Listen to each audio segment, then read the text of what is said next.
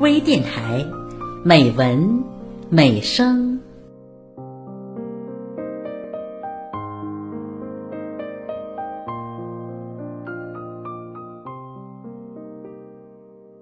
亲爱的朋友，我是主播孟薇。今天的节目来听散文《回忆诺罗敦西哈努克亲王》，作者齐万九，朗诵微电台播音导师林平，后期制作威灵，请分享。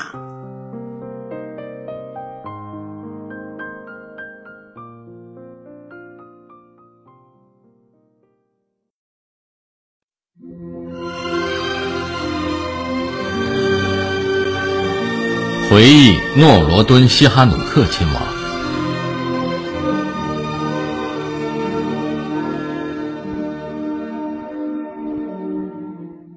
一九七零年三月十八日，朗诺施里马达集团发动政变，诺罗敦西哈努克亲王被迫流亡中国。并与红色高棉波尔布特联合组建了柬埔寨民族统一战线，并担任主席。西哈努克滞留中国后，成了中国政府的座上宾，他可以出席中国政府的各种活动，并且可以到各地去参观访问。记得大约在一九七二年左右，西哈努克来到了天津。当时天津市政府非常重视他的来访，要求各单位派人到他经过的路上夹道欢迎。我们附小也摊派了任务去欢迎西哈努克。为了圆满的完成这次任务，学校组织我们多次进行排队演练。并进行政治教育。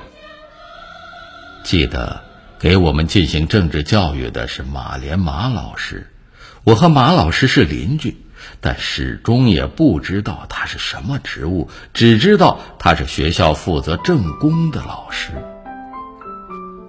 马老师说：“不知道中央谁来，但天津市的谢学恭、吴岱、刘正、王满田、许成、费国柱等领导要陪同参观。”其实啊，那时候只知道天津市委第一书记谢学恭和六十六军军长刘正，别的市领导并不熟悉。当时的排练口号是：“欢迎欢迎，热烈欢迎西哈努克亲王万岁，毛主席万岁！”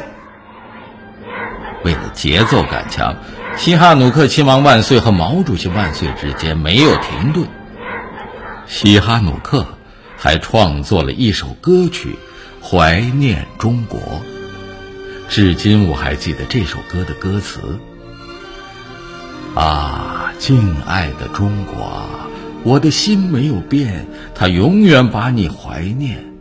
啊，亲爱的朋友，我们高棉人呐，有了你的支持，就把忧愁驱散。你是一个大国，毫不自私傲慢，待人谦虚有礼，不论大小平等相待。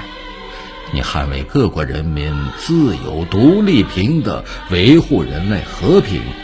啊，柬埔寨人民是你永恒的朋友。为了欢迎西哈努克，街道两边的树木下端都刷成了白色。墙上都刷成了红色，看着十分的鲜艳。记得我们欢迎的地点是赤峰道或营口道一带。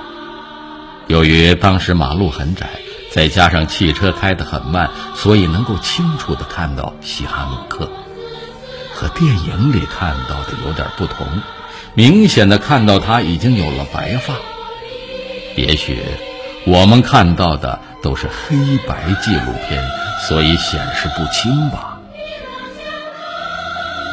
西哈努克是我见到的唯一的外国国家元首。当时的来宾还有宾努亲王和英萨里特使。宾努不知得了什么病，脑袋总是摇晃。据说，西哈努克。还喜欢吃天津的大对虾和小栈道。我们那时候确实是没吃过这两样东西，因为小栈道都用于出口换外汇了。我们粮店供应的都是鸡米和精米，虾倒是有，只是很小。当时啊，坊间还有一个传闻，就是西哈努克怕老婆，他的第六任妻子莫尼克王后具有法国血统，她天生丽质，气质高雅。传说，在天津期间，两人发生了争吵，莫尼克将西哈努克的脸给挠伤了。现在想想，这么私密的事情，怎么能够传得出来呢？这或许就是民间的搞笑吧，啊哈哈哈哈！西哈努克，一九七零年避难时在中国，二零一二年十月十五日又在北京逝世。他和中国真的是有缘呐！